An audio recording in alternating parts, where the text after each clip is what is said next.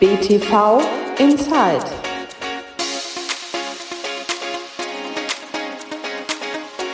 Hallo und herzlich willkommen. BTV Inside ist zurück. Wir sind zurück aus der Winterpause, aus unserem Winterschlaf, aus unserer Weihnachtspause, wie auch immer wir es bezeichnen wollen.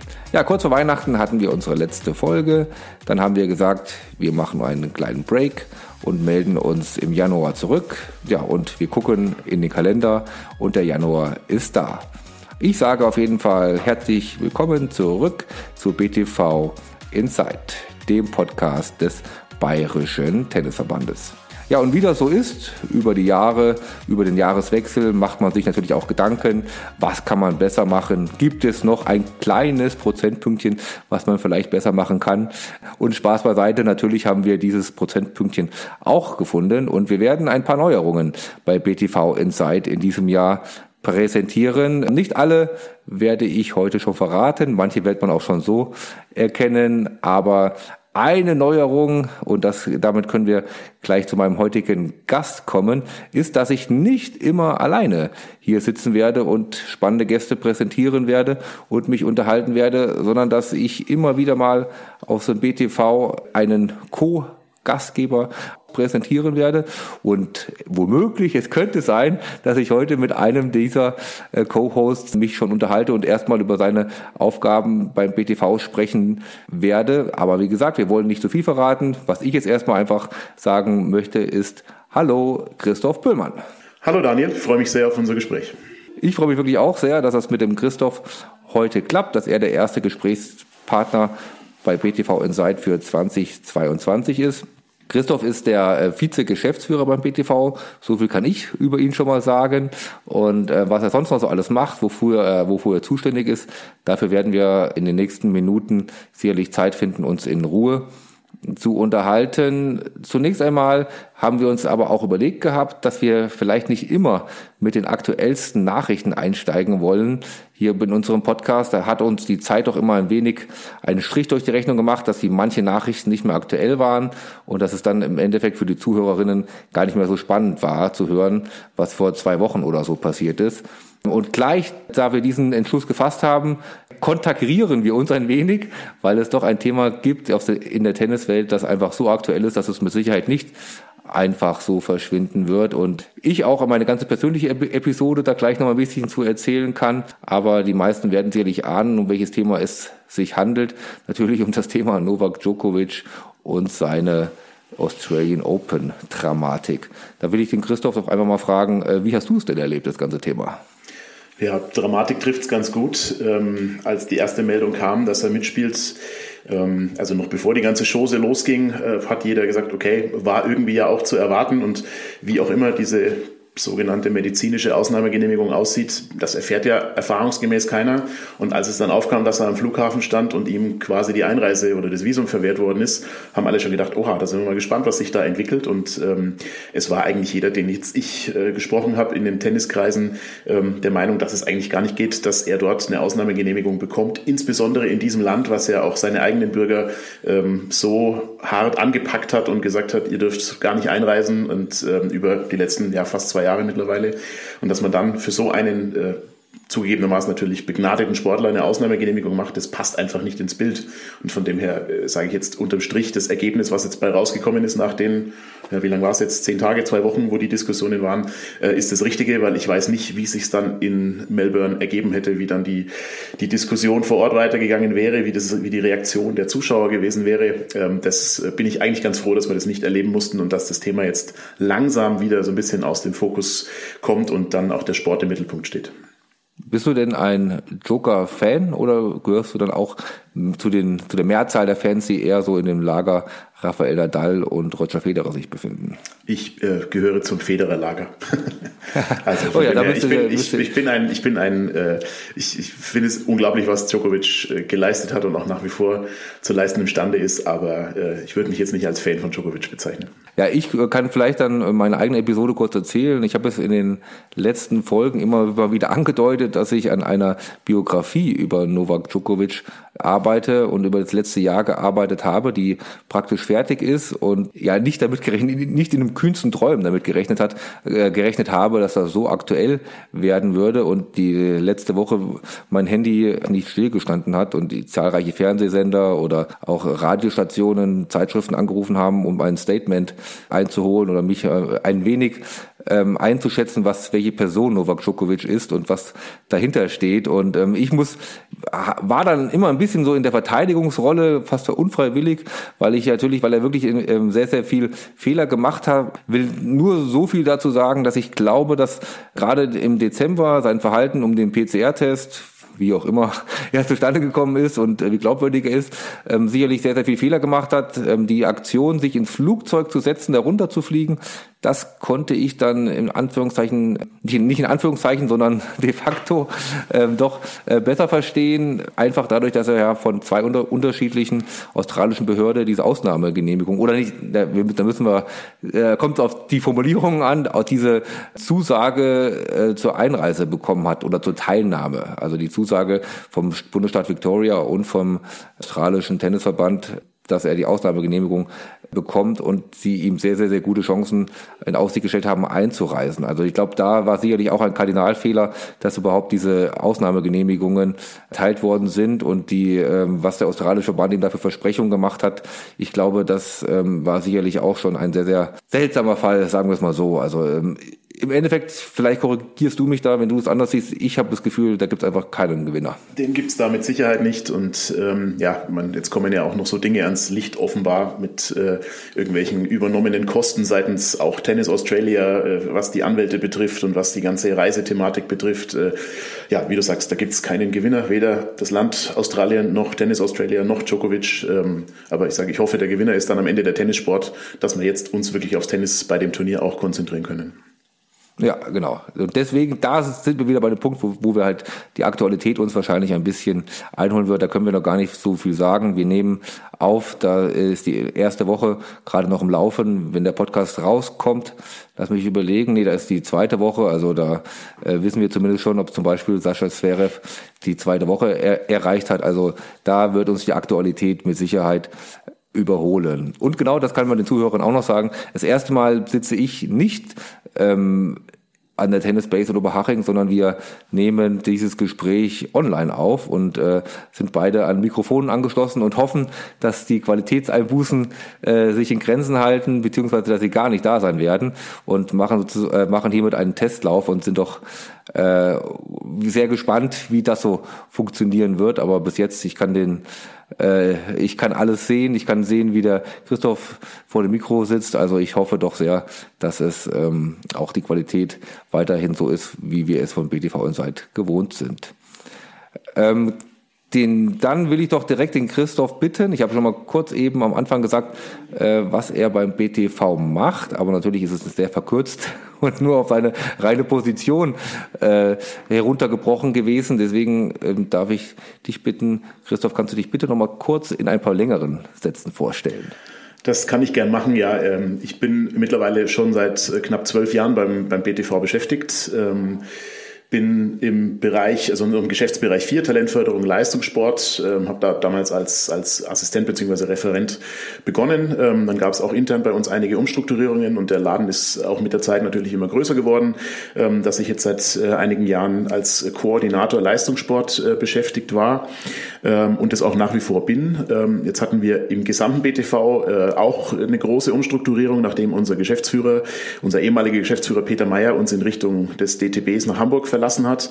Ähm, ja, und deswegen bin ich jetzt seit äh, 1. Juli letzten Jahres ähm, in der Funktion als stellvertretender Geschäftsführer ähm, auch noch mit drin und äh, habe dann folglich auch noch die anderen Bereiche, ähm, für die ich dann mit äh, verantwortlich bin. In meinem Fall ist es ganz konkret der Bereich Sport, also wo der ganze Wettspielbetrieb und Turnierbereich mit drin ist, den ich jetzt eben zusätzlich zu meinem ja, ursprünglichen Bereich, dem Bereich Talentförderung Leistungssport mit, äh, mit verantworte.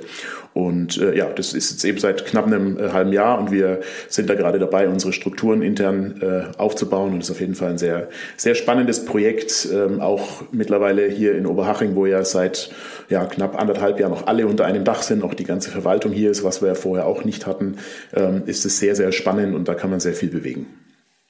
Ah, okay. Das klingt schon mal sehr spannend. Das klingt nach relativ wenig Langeweile.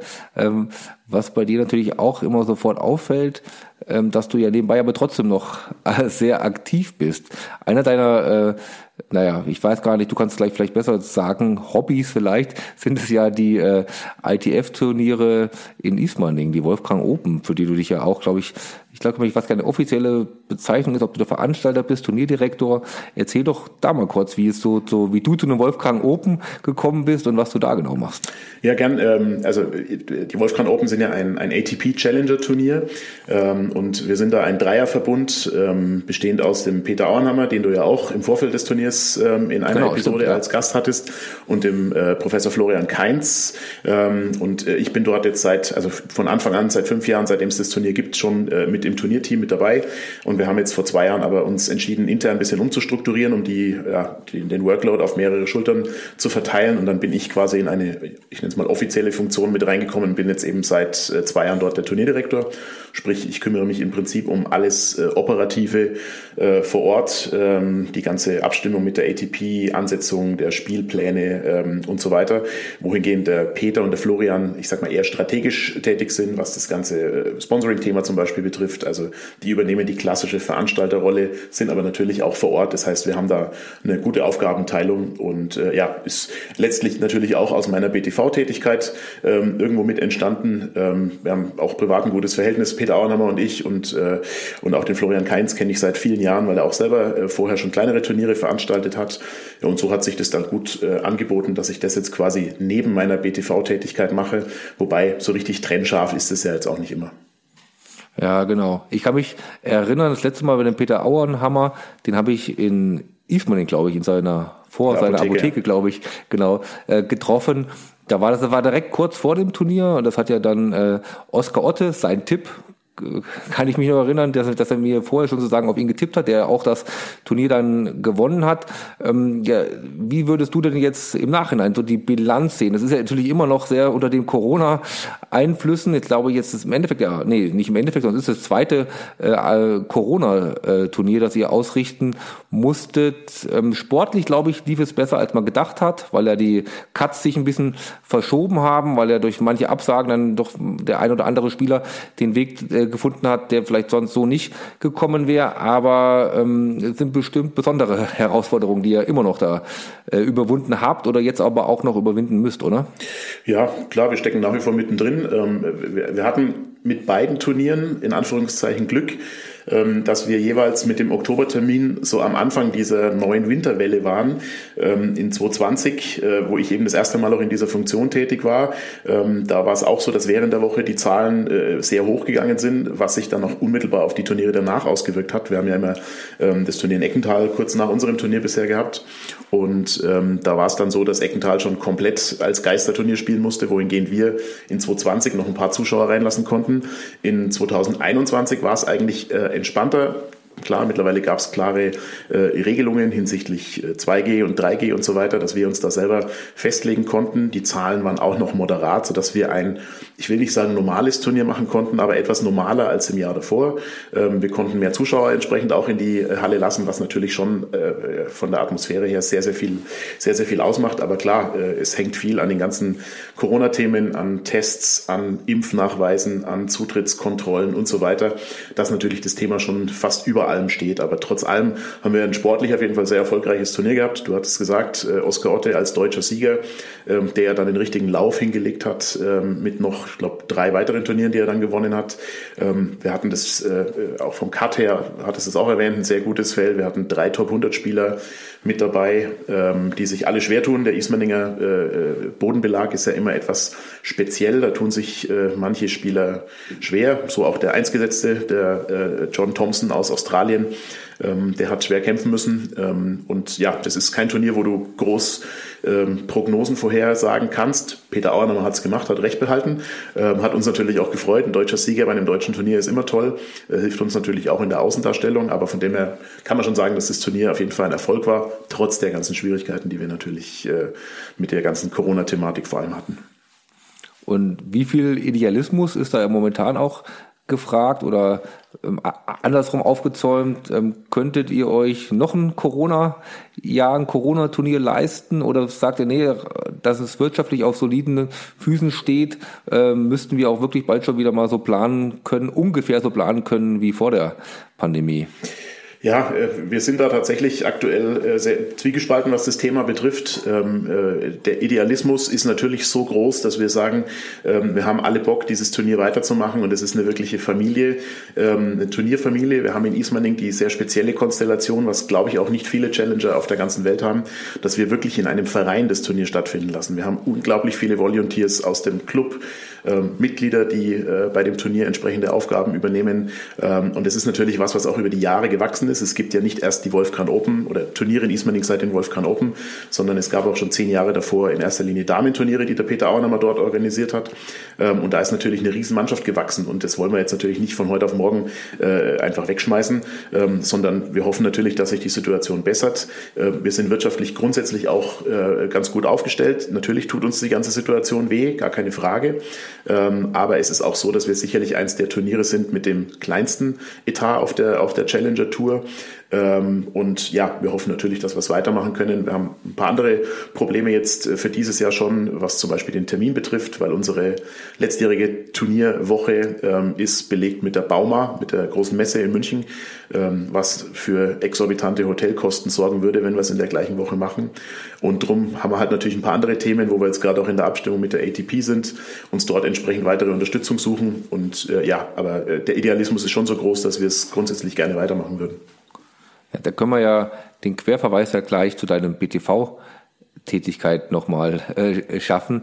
Ähm, das, der Idealismus gründet sich ja sicherlich auch ein bisschen einfach in der Förderung von jungen deutschen Talenten, die natürlich durch solchen Turniere auf diesem Niveau dann halt auch möglich sind.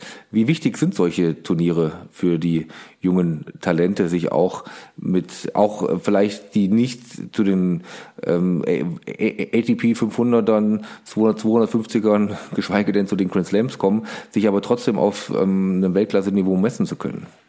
Die sind elementar. Ich meine, ohne diesen Unterbau wird es wahrscheinlich weniger Spieler geben, die dann irgendwann oben ankommen. Ausnahmen gibt es natürlich immer, ganz klar, aber äh, dieser Unterbau, äh, sowohl auf der, äh, schon im, im Juniorenbereich als auch dann im, im Profibereich, der ist, äh, der ist elementar, weil ähm, je mehr Turniere auch in einzelnen Ländern angeboten werden, gibt es auch entsprechende äh, Statistiken dazu, desto ähm, ja, erfolgreicher äh, sind die Länder dann auch im, im Querschnitt im Vergleich zu anderen. Wir haben wir nehmen immer das Beispiel Italien. Äh, Italien hat eine unglaublich ausgeprägte äh, Turnierlandschaft und Challenger-Landschaft auch.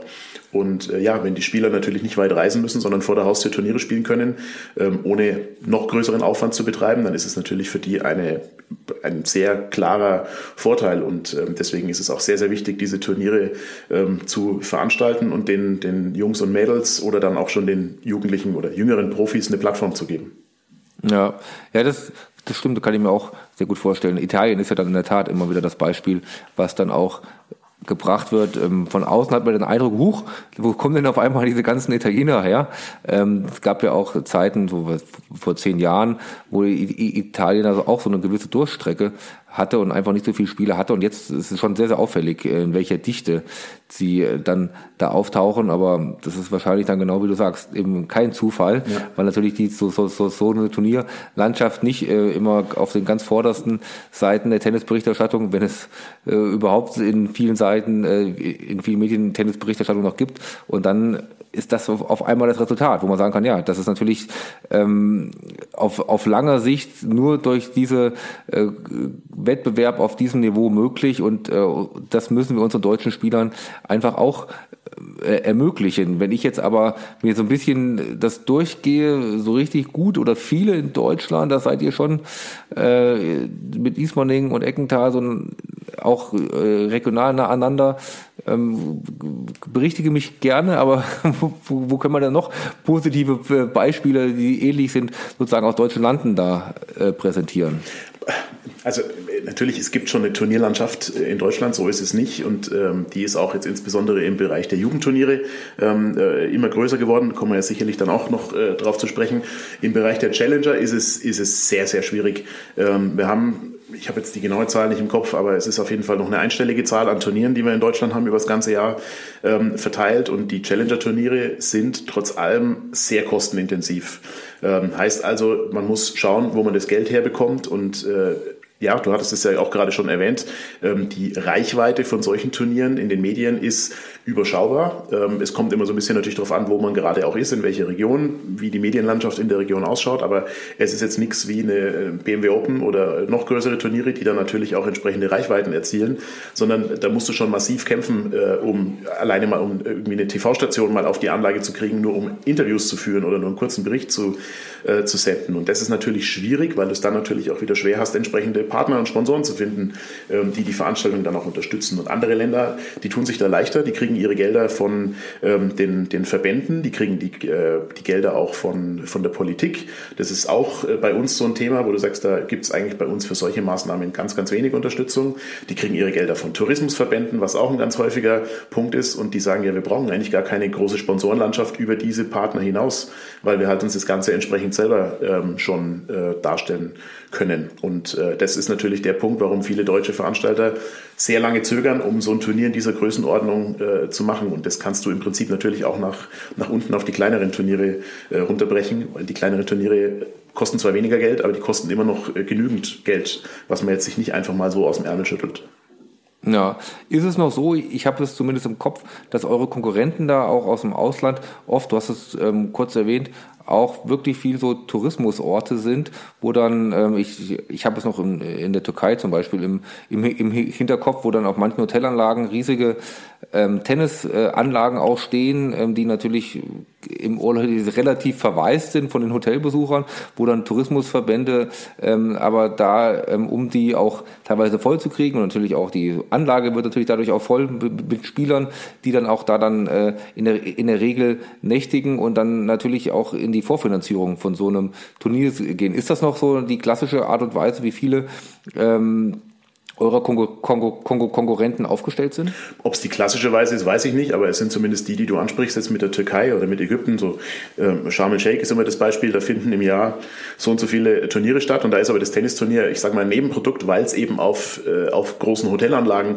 stattfindet und die sagen, okay, wir bringen da natürlich unseren Trainer und Physio oder was auch immer vielleicht noch mit ähm, und äh, haben gleichzeitig auch noch eine Auslastung für die Hotels, haben sicherlich auch noch ein bisschen was Gutes getan für die Markenbildung dort, wenn man sagt, okay, man, man lässt so eine äh, so eine Veranstaltung dort stattfinden, dann das frequentiert auch die Tennisanlagen dort. Ähm, das ist sicher ein Punkt, was, was, wo die einfach einen ganz anderen Fokus auf die ganzen Geschichten haben. Und das ist nicht nur so, äh, gibt genügend andere Länder, wo es, äh, wo es auch andere Beispiele gibt, aber klar, der Tourismus oder die, diese Tourismusverbände spielen da sicherlich oft, äh, oft eine Rolle. Und ähm, gibt es Veranstalter jetzt auch auf der höheren Ebene, ähm, auf dem, in dem Challenger-Bereich, ähm, die mehr oder weniger ausschließlich davon finanziert werden. Ja, da muss man natürlich ein bisschen, zumindest was ich immer so erzählt bekomme, für eures Turnier natürlich auch eine starke Lanze brechen. Ähm, die anderen machen sicherlich auch einen guten Job und sind ein bisschen froh über Turniere, die es gibt, aber die Atmosphäre, ähm, die dann so bei euch herrscht, bei so einem Turnier, ist, glaube ich, dann doch auch eine andere. Also ich war selber dann mal auf so in der Türkei oder Ägypten ein, zwei Mal auf solchen Turnieren. Ähm, man kann ja schon sagen, es ist leider, muss man wirklich sagen, recht trostlos teilweise, dann auf solchen Anlagen zu spielen null dieses Vereinsgefühl, null dieses, das ist, äh, ähm, da ist es wirklich, glaube ich, was anderes, wenn man ähm, euer, euer Turnier nimmt oder dann auch die Kollegen in Eckental und so. Ich glaube, dass da man wirklich sagen kann, dass da einfach eine andere Wohlfühlatmosphäre, naja, ein anderer Charakter, glaube ich, kann man schon sagen. Ich glaube, kannst du mir zustimmen, muss ich jetzt nicht selber zu sehr loben, aber ich, ich, ich, ich nehme an, dass, es schon, dass, dass du das auch so wahrnimmst, oder? Ich, ich nehme uns da sogar jetzt eher so ein bisschen raus, weil ich meine, äh, der Vergleich ist jetzt natürlich auch ungerecht den Turnieren dort gegenüber. Das sind erfahrungsgemäß die kleineren Turniere, die auf der, äh, auf der ITF äh, World Tennis Tour Ebene mit, mit 15 oder 25.000 Dollar Preisgeld, ähm, wo natürlich auch die Spieler, die dort sind, weiter unten in der Weltrangliste stehen, wohingegen bei einem Challenger, ich habe es vorhin gesagt, wir hatten drei Top 100 Spieler bei uns auf der Anlage, das ist natürlich dann schon nochmal was anderes. Und dann hast du natürlich auch durch so einen Faktor eine, eine andere Atmosphäre. Klar, äh, wir haben einen anderen Fokus, wir machen das aus äh, doch viel Idealismus andere haben da vielleicht einen anderen Hintergrund. Deswegen äh, stimme ich dir schon zu, dass es Turniere gibt, die da sehr, sehr trostlos sind. Ähm, aber manche können auch da jetzt, ich sage jetzt mal wenig dafür.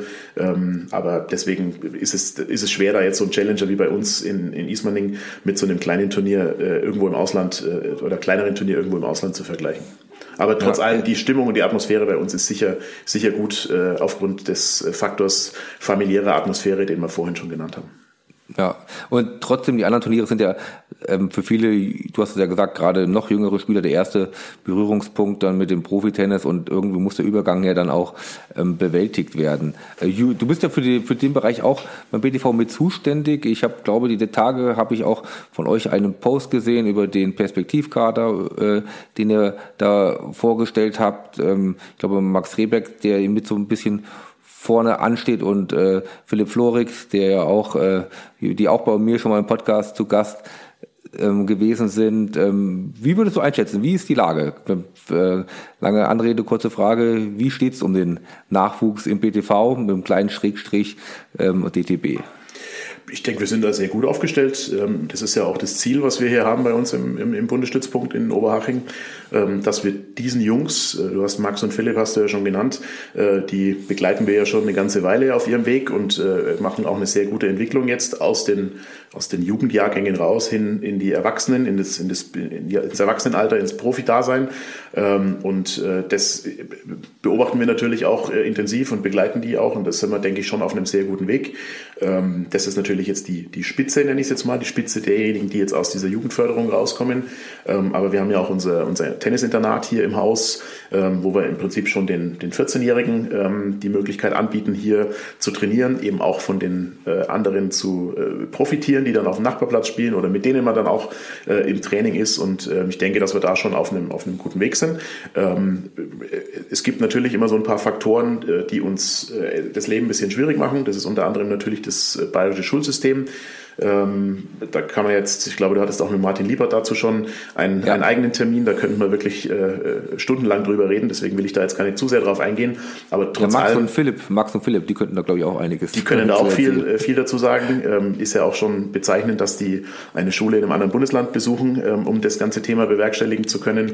Ähm, genau. Ja, aber von dem her äh, ist uns da jetzt grundsätzlich nicht bange, was die Zukunft betrifft. Wir haben einige Hoffnungsträger auch in, in jüngeren Jahrgängen, aber da muss man natürlich schauen, wo die Reise hinführt. Da äh, tut sich sehr, sehr viel in, in kürzester Zeit, wenn die von den, ich sage jetzt mal, von Kindern zu jungen Erwachsenen werden. Aber ist denn da, um nochmal ein bisschen mit der Nadel reinzustechen, ist denn da ein bisschen Bewegung drin? Weil ich kann mich noch erinnern, es gab ja bei auf der Base auch mal so einen Gipfel, wo mal auch so ein bisschen so ein Weckruf an die Politik äh, gestartet werden sollte. Ähm, hast du das Gefühl, dass die Politik so ein bisschen wachgerüttelt wird oder hast du eher das Gefühl, naja, da ist noch nicht so viel Bewegung? Also ich würde mal sagen, Sie sind sensibilisiert für dieses Thema, auf jeden Fall. Ähm, es entstehen Arbeitsgruppen, ähm, auch äh, mit in unserem Fall äh, sowohl dem Kultusministerium als auch dem Innenministerium. Ähm, aber es ist halt ein sehr großer Apparat, die Mühlen malen langsam. Die Schwerpunkte gerade in der aktuellen Situation liegen halt leider Gottes auch noch äh, auf anderen Themen, die natürlich auch wichtig sind. Die Krisenbewältigung steht über allem. Nichtsdestotrotz muss man schauen, dass diese Themen auch vorangebracht werden, weil der Leistungssport ist ein wichtiger und auch ein erheblicher Faktor. Ähm, und man ist dran, aber es dauert alles natürlich deutlich länger, als man sich äh, wünschen würde. Klingt nicht so, als wärst du aber schon total frustriert, sondern es klingt, als würde bei dir noch ein wenig Hoffnung äh, einhergehen. Ja, wäre wär ja schlimm, wenn ich nicht da noch ein bisschen Hoffnung hätte, auch was das Thema betrifft, weil ähm, wenn man jetzt den, äh, den Jugendlichen, mein, ich, ich jetzt für mein Beispiel, ich habe den ersten Kontakt meistens im Alter von, von neun Jahren zu den ambitionierteren und äh, man führt immer wieder Gespräche äh, mit den Eltern, man verfolgt die Entwicklung und wenn man denen dann von vornherein sagen müsste, eigentlich, ihr könnt es ja gleich bleiben lassen, weil das mit Schule wird sowieso nicht funktionieren bei uns, dann äh, würde man, glaube ich, unseren Job irgendwie ein bisschen falsch machen und ähm, es gibt Lösungen, es gibt Möglichkeiten, ähm, es ist jetzt auch nicht alles pauschal schlecht, um Gottes Willen. Ähm, wir haben viele Schulen, die auch sehr kooperativ sind, aber grundsätzlich vom System her ist das bayerische Schulsystem System ähm, mit dem Leistungssport nur schwer kompatibel. Ja, nee, da, da, werden wir auf jeden Fall am Ball bleiben. Ich, ich äh, gehe sehr davon aus, dass es auch nicht das letzte Mal ist, dass dieses Thema äh, bei uns zu Wort kommt. Also es ist ja auch immer wieder dann ähm, die Frage, man sieht dann die, äh, so, so ein Sascha Zverev, der natürlich auch irgendwie man muss schon immer sagen, so ein bisschen so ein Alleingänger ist, ne? der, der einfach durchgeht. Das gibt es vielleicht mal so in allen, einmal in 20, in 30 Jahren. Ähm, aber bei anderen, das sieht man dann auch wiederum an so jemanden wie Oskar Otte oder an anderen Spielern, die auch mehr Begleitung länger, die auch länger brauchen, ne? wo das nicht so ein, nicht so glatt geht, vieles und gerade in jungen Jahren nicht so glatt geht. Und das ist äh, aus meiner Wahrnehmung so, äh, der nur ein bisschen weiter ausgeht, einfach sehr, sehr schade, wenn das dann an solchen Faktoren scheitern würde. Wenn man sagen kann, ja, wenn ich, ich kenne es bei mir noch ein bisschen, das ist dann das nächste Thema, apropos Schule, ist dann mit dem Studium, wenn man studieren möchte, äh, das war bei mir sehr, sehr, sehr, sehr schwierig, mit einem ambitionierten Tennisspielen zu verbinden.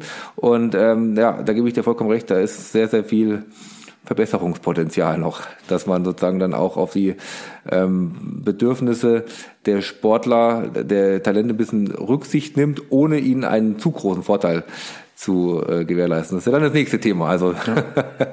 Ja klar, und mein, wenn du jetzt, wenn du Sascha Zverev erwähnst, äh, eigentlich darf man den im Kontext gar nicht erwähnen, weil das ist sicher genau. ein, ein Ausnahmetalent äh, äh, mit einem mit einem ganz eigenen Weg, den der natürlich auch gegangen ist, nicht zuletzt auch durch äh, durch den Bruder und die Erfahrungen, die sie natürlich in der Familie schon gemacht haben. Ähm, aber man muss sich halt auch mal äh, in, den, in den Kopf rufen, dass man sagt, die, ähm, das durchschnittliche Eintrittsalter der, der Profis in die Top 100, was ja schon zur absoluten Spitze mitgehört, ähm, ist mittlerweile schon bei, bei Mitte, Ende 20. Ähm, das heißt, äh, derjenige, also der, der 18-, 19-Jährige, der plötzlich in den Top 100 irgendwo mittendrin steht, das ist die Ausnahme. Nicht nur in Deutschland, sondern auch in anderen Nationen. Und ähm, klar, es ist ein langer und ein steiniger Weg und man muss versuchen, die, ähm, die Jugendlichen oder die jungen Erwachsenen auf dem Weg zu unterstützen. Ähm, und es fängt nun mal mit dem ganzen Thema äh, Schule an, aber das ist irgendwann mit 18, 19 äh, beendet. Und auch danach muss man natürlich weiterhin äh, geduldig und kontinuierlich an dem Thema arbeiten. Ähm, aber das, das Thema Schule bremst einen vielleicht früh aus. Und klar gibt es auch diejenigen, die sagen, ich pack das nicht, ich mache das nicht mehr und ähm, die vielleicht das Potenzial gehabt hätten, weit nach vorne zu kommen, aber die es halt dann einfach bleiben lassen. Ähm, das gibt's immer, aber trotz allem ist es äh, der Prozess der Leistungsentwicklung ein sehr, sehr langer. Ja, Apropos geduldig, da möchte ich doch gerne nochmal mit dir auf ein anderes Thema ähm, zu sprechen kommen, was mir, ähm, als ich mich mit dir beschäftigt habe, auch sofort aufgefallen ist, ist dein, deine Schiedsrichterlizenzen, dein Schiedsrichterdasein. Ähm, das, äh, nie, nicht allzu oft hat man die Möglichkeit, mit dem Tennis-Oberschiedsrichter, mit einem Schiedsrichter zu äh, reden. Ähm, da versuche ich doch gleich mal mit einer provokanten Frage einzusteigen. Ähm, wie masochistisch muss man da veranlagt sein, dass man das macht, weil man weiß, man zieht sich ja sehr wahrscheinlich den Zorn oftmals äh, von allen Beteiligten äh, zu. Äh, wie konntest du dich da freiwillig zu durchringen? Ich würde mal behaupten, das war auch ein gewissermaßen ein Prozess. Ähm, du sagst äh, masochistisch, ja, ähm, ich mag mit eine Rolle äh, das Spiel, ähm, aber es ist tatsächlich so, dass es, äh, dass ich jetzt für mich selber sagen kann, ich habe ich habe einfach einen Gerechtigkeitssinn und äh, den habe ich da schon irgendwie früh entwickelt und das äh, spielt natürlich dann im, im Tennis eine Rolle als Sportart, die in ja, wahrscheinlich äh, global betrachtet 99 äh, Prozent der Fälle ohne Schiedsrichter gespielt wird. Weil Schiedsrichter siehst du natürlich jetzt bei den Australian Open, ähm, bei den größeren Turnieren äh, auf dem Stuhl sitzen, aber ich sage mal, die meisten Spieler spielen natürlich Tennis äh, ohne Schiedsrichter. Und daher äh, brauchst du auch ein gewisses Gerechtigkeitsempfinden. Und ich fand früher in meinem Jugendalter nichts ungerechter, als wenn ich einfach von, vom Gegner gegenüber einfach beschissen worden bin. Und ähm, aus dem Thema hat sich das bei mir wahrscheinlich auch entwickelt. Ähm, ich bin aber jetzt auch nicht so veranlagt, ähm, dass ich jetzt äh, da auf dem Schiedsrichterstuhl sitze und mir den, äh, den Unmut der äh, Spieler dann zuziehe, äh, sondern ich betrachte es eher von der anderen Seite als Oberschiedsrichter. Da bin ich, da bin ich eigentlich aktiv und ähm, klar, aber da tritt man dann im Normalfall in Erscheinung, wenn es schon entweder auf dem Platz eskaliert ist oder man versucht halt im Vorfeld alles Mögliche zu machen, dass es gar nicht erst so weit kommt. Ne? Und das ist sicher spannend, weil da spielt bei mir sicherlich der Bereich Erfahrung als Turnierveranstalter eine Rolle, dass ich dann einen anderen Blick natürlich auch auf die Dinge habe Und das sind schon viele Dinge, die sehr ähnlich sind. Also ich sage jetzt mal, ein Oberschiedsrichter hat viele Dinge zu tun, die eher, ähm, ja, ich sage mal, Veranstalteraufgabe sind, äh, natürlich aber immer unter der Beachtung der entsprechenden Regeln. Und ähm, wo warst du oder äh, vielleicht bist du da auch noch im Einsatz? Also ich bin von meiner Lizenz her, ich bin äh, A-Oberschiedsrichter, das ist die höchste Oberschiedsrichterlizenz, die man in Deutschland machen kann und bin also damit äh, berechtigt, quasi alle Art von Veranstaltungen auf DTB-Ebene zu machen, sprich äh, als Oberschiedsrichter in der Bundesliga ähm, aktiv zu sein oder bei größeren äh, nationalen Turnieren. Ähm, und bin aber parallel auch noch, ähm, habe ein ITF-Badge als äh, Chief Umpire, nennt sich das, ein sogenanntes White Badge, ähm, äh, weil ich bin seit etlichen Jahren ähm, in der Funktion als Chief of Officials bei den BMW Open tätig. Sprich, das ist derjenige, der im Prinzip den Bereich Schiedsrichter und Linienrichter koordiniert. Und äh, aus dieser Tätigkeit heraus hat sich so ein bisschen mein, mein Engagement auch in dem internationalen Bereich entwickelt. Ähm, da habe ich jetzt vor, glaube vier, fünf Jahren diese internationale Lizenz äh, gemacht und ähm, deswegen bin ich da jetzt auch so ein bisschen in diesen Kreisen noch mit, äh, mit aktiv, aber in erster Linie eben als, äh, als Oberschiedsrichter auf Turnieren und äh, in der Liga. Und wenn ich dich dann nach deinen kuriosesten Situationen frage, fällt dir da gleich was ein oder kann man das gar nicht sagen, weil es mehrere gibt? Es gibt natürlich schon kuriose Situationen. Ähm, ich bin ja äh, aufgrund meiner Tätigkeit, hatte ich ja vorhin schon geschildert, in erster Linie im Jugendbereich äh, aktiv und ähm, da könnte ich, äh, wenn du ein Buch über Djokovic schreibst, könnte ich ein Buch über Tenniseltern schreiben. Wollte ich gerade sagen, da kommen wahrscheinlich sehr, sehr viele Eltern drin vor. Fast ausschließlich. Ich habe immer gesagt, wenn die Eltern ja. nicht da wären, dann wäre es langweilig, dann hätten die Oberschiedsrichter fast nichts zu tun. Ähm, aber es gehört auch irgendwo mit dazu. Also da gibt es schon natürlich sehr, sehr viele lustige, lustige Anekdoten aber auch in der Bundesliga gab es schon ein, zwei lustige äh, Situationen oder lustig, ja, je nachdem, wie man es betrachtet, ähm, wenn man dann vom, äh, vom Schiedsrichter auf den Platz gerufen wird, eine Entscheidung äh, trifft oder korrigiert und dann vom Spieler bis ins Büro verfolgt wird, ähm, weil er die Regel einfach so nicht interpretiert, wie ich sie interpretiere und man dann noch Stunden nach dem Match mit dem Spieler darüber diskutiert, der überhaupt nicht mehr zu beruhigen ist. Ähm, Ging es da um ja. aus oder nicht aus oder die klassische, der, der, der Klassiker, hat er noch die Linie berührt oder nicht? Oder ja, das ist ja was, was ich als Oberschiedsrichter gar nicht entscheiden darf, wenn ein Schiedsrichter da okay. ist. Auch der, ja. der Schiedsrichter trifft die Tatsachenentscheidung am Platz. Ähm, und da ging es, ähm, wenn ich mich richtig erinnere, um eine Situation, dass der Schiedsrichter zu spät entschieden hat und, ähm, und die Entscheidung dann nochmal korrigiert hat, was er aber äh, nicht durfte. Also es war letztlich alles zu spät und das habe ich dem Spieler halt dann auch versucht klarzumachen. Mhm. und ja, er hat halt einfach eine andere Wahrnehmung auf dem Platz und dann kommen Emotionen mit dazu ähm, und die muss man dann versuchen, so ein bisschen wieder äh, in, ja, zu kanalisieren. Ähm, aber es ist, es ist zumindest jetzt nichts äh, so Dramatisches passiert, dass ich jetzt sage, okay, ähm, ich äh, würde jetzt sagen, ich habe da jetzt keine, keine Lust mehr drauf und mache das nicht weiter, sondern es sind dann schon eher Anekdoten, über die man im Nachhinein auch lustig drüber reden kann. Ja, freue ich mich auf jeden Fall auf das Buch schon. ja, da kann ich, äh, muss ich langsam mal dran anfangen zu arbeiten, dass ich nicht alles genau. vergesse, was passiert ist. Und wenn ich hier schon mal so einen Profi vorm Mikro habe, ähm, das Hawkeye zum Beispiel aus Profisicht, macht das der Schiedsrichter leichter oder schwerer? Das müsstest du jetzt tatsächlich einen aktiven äh, Schiedsrichter fragen. Ich habe relativ viel mit, äh, mit Nico Hellwert äh, zu tun, ähm, unser höchster deutscher Schiedsrichter sozusagen, der auch schon Grand Slam Finale äh, geleitet hat. Ähm, und äh, da ist es tatsächlich schon so, dass es Hawkeye ähm, gibt ja mittlerweile auch dieses Hawkeye Live, wo also ja gar kein Linienrichter mehr auf dem Platz ist, sondern das Hawkeye Live tatsächlich autark die Entscheidungen trifft. Da hat man schon manchmal so die, die, äh, die Information so gehört, sinngemäß, naja, ich bin eigentlich eh bloß noch zum Zählen da, weil es passiert ja nichts. Äh, ist natürlich jetzt sehr übertrieben formuliert und äh, wenn was passiert, ähm, dann muss der Schiedsrichter natürlich da sein und eingreifen. Und das macht es natürlich auch schwierig, weil du äh, deinen Fokus sicherlich ein bisschen verlagerst im Vergleich zu dem, was du vorher gemacht hast, nämlich auch zu entscheiden, war der Ball aus, war der gut, hat der Linienrichter die richtige Entscheidung getroffen. Ähm, ja, letztlich sind wir da mittlerweile zu weit in der ganzen Entwicklung und es ist auch wichtig und gut, ähm, dass sich da Dinge tun, wie eben die Entwicklung des Hawkeyes.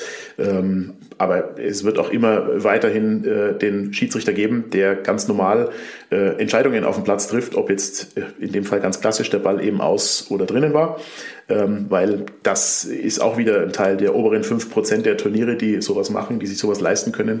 Von dem her wird es auch immer so ein kleines, ein kleines Thema bleiben, auch wenn es natürlich medial im Fokus steht, weil über diese, diesen kleinen Bereich halt viel berichtet wird. Aber ja, grundsätzlich finde ich die Entwicklung gut, ähm, die, dort, die dort passiert. Und äh, ja, wie in allen Lebenslagen ist natürlich auch da technische Entwicklung äh, notwendig, um auch das ganze äh, Thema weiterhin attraktiv zu machen. Ja, äh, du hast es schon ein bisschen vorweggenommen, aber dann äh, glaubst du nicht, dass der Schiedsrichter irgendwann verschwindet. Dass man sagen kann, es, man kann alles so automatisieren, dass eigentlich nur die beiden Spieler auf dem Platz stehen müssen. Mei, also eine Prognose, was in, was in 20, 30 Jahren ist, möchte ich jetzt nicht geben. Ähm, das hätte man vor 20, 30 Jahren wahrscheinlich auch nie geglaubt, dass überhaupt irgendwann mal ein Computer sagt, ob der Ball jetzt aus oder gut war. Von dem her ähm, würde ich da jetzt, wie gesagt, keine Prognose wagen. Ähm, in kurzfristigen Zeitraum, in den nächsten, ich sage jetzt mal zehn Jahren, wird es immer noch Schiedsrichter geben, äh, die gerade bei so kleineren Turnieren, wie jetzt eben einem äh, World Tennis Tour Event mit 15.000 Euro Preisgeld, die da da sind, weil da kann ich mir jetzt als Veranstalter nicht mal ähm, leisten, dass ich jetzt eine ausreichende Anzahl an Linienrichter habe, die ich dann auf den Platz stellen kann, ähm, weil auch das wiederum ein Kostenfaktor ist. Und ähm, dann geschweige denn, dass ich mir ein IT-System leisten kann, ähm, was diese Entscheidungen äh, abnimmt. Meine, wir haben ja hier bei uns in der, in der Tennis Base ähm, ein, das sogenannte Playside-System, was ja auch kamerabasiert arbeitet, also es geht schon so ein bisschen bisschen in die Richtung des Hawkeye-Systems. Ähm, ja, das ist super. Da kann ich auch jeden, der da mal da spielt, äh, sehr empfehlen, es zu nutzen. Ja, ist sehr spannend, wenn man das noch nicht gemacht ja. hat. Ist, ist wirklich, ja. ist wirklich toll. Ähm, und auch das äh, trifft Entscheidungen. Das weiß, wie groß der Tennisplatz ist und äh, hat natürlich eine gewisse Abweichung äh, mit drin. Also ist jetzt nicht so präzise wie ein Hawkeye. Ähm, aber auch das ist natürlich eine große Investition, sowas zu machen. Das können wir uns jetzt als, äh, als Bundesstützpunkt und als Zentrum des Bayerischen Tennisverbandes natürlich ähm, auch in irgendeiner Weise leisten oder, oder da sehen wir uns auch in der, in der Verpflichtung, solche Technologien zu nutzen. Wingfield ist ja was, was in eine ähnliche Richtung geht, haben wir jetzt auch bei uns hier im Haus, ähm, wo ich sage, das sind tolle Dinge, aber die werden jetzt ich denke mal nicht auf absehbare Zeit ähm, da einen Schiedsrichter ersetzen. Aber dann sind wir wieder beim Thema, was ich vorhin hatte. Wir haben in ähm, ja, 98 Prozent der Fälle sowieso keinen Schiedsrichter auf dem Platz. Und wenn man dann IT Technologiesysteme hat, die das unterstützen, das ganze Tennisspiel, die dann sagen, okay, ich lasse mir jetzt analysieren, mit wie viel Drall mein Ball gespielt worden ist oder wie viel Prozent der Bälle von mir im Feld gelandet sind oder, oder, oder. Das ist natürlich für die Sportart Tennis eine, eine super Entwicklung und äh, da kann man auch sehr viel, sehr viel draus ziehen. Ja, das stimmt. Ja. Äh, also ich kann, ich kann es auch noch aus meiner eigenen Erfahrung sagen. Ich habe auch ab und zu mal immer probiert und äh, natürlich wenn man das nicht so gewohnt ist, allein die Geschwindigkeitsmessung ist schon mal super, dass man einfach weiß, wie schnell hat man jetzt aufgeschlagen, schlage ich wirklich mit 250 auf, wie ich es immer im Gefühl habe, oder sind es vielleicht doch nur 150? Doch nur 249 dann. Genau, ja, genau. Aber ich glaube, wenn ich mich richtig erinnere, ich glaube, der misst sogar die ähm, Umdrehung im Ball, oder? Ja, man kann genau. sogar, man kann sogar sehen, mit welchem, mit wie viel Topspin und so. Also wir haben, wir haben einen Platz hier bei uns, äh, auf dem sind zehn Kameras insgesamt. Also das ist wirklich, äh, das ist wirklich Hightech und die Analysen, die man sich dann rausziehen kann, sind wirklich sehr, sehr umfangreich. Also jeder, der das noch nicht ausprobiert hat, dem würde ich es mal empfehlen, so äh, das einfach mal zu sehen, sein Spiel zu analysieren zu können. Ja, das ist doch schon mal ein wunderbarer Tipp sozusagen für alle Zuhörerinnen, die auch selber an der Tennis Space mal äh, eine Stunde buchen, was ja auch immer möglich ist. Kann man genau. an dieser Stelle auch an dieser Stelle auch nochmal sagen, dass es ähm, manche, glaube ich, äh, gar nicht äh, so auf dem Schirm haben, dass man als Privatspieler da auch wunderbar äh, eine Stunde buchen kann und das wirklich mal sehr gerne ausprobieren kann. Ja. Ja, an, an dieser Stelle möchte ich gleich mal direkt, Christoph, wirklich vielen, vielen Dank sagen. Unsere Zeit in Anführungszeichen ist schon wieder um. Wir haben uns fast schon wieder ein wenig verplaudert. ähm, einer unserer Vorsätze war nämlich auch ein bisschen kürzer zu werden. Das nehmen wir uns das nächste Mal vor. Hat diesmal nicht ganz geklappt, aber ich glaube, es ist auch wirklich alles noch im Rahmen. Hat mir wirklich ähm, sehr, sehr großen Spaß gemacht. Und ich sage erstmal ganz, ganz herzlichen Dank, Christoph. Danke, Daniel. Hat mir auch großen Spaß gemacht, unser Gespräch.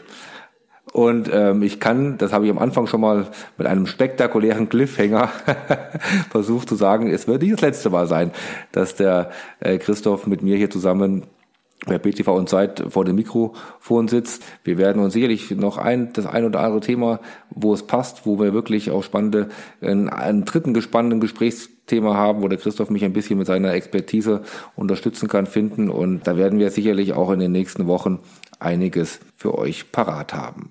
Aber jetzt will ich erstmal sagen, tschüss zu, für diese Folge. Das war die erste Folge BTV Inside in 2022.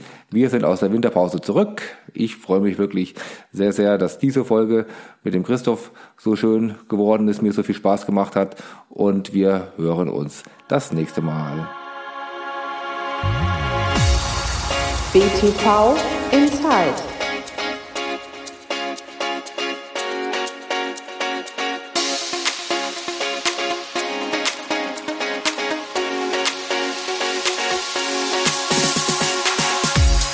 BTV Inside.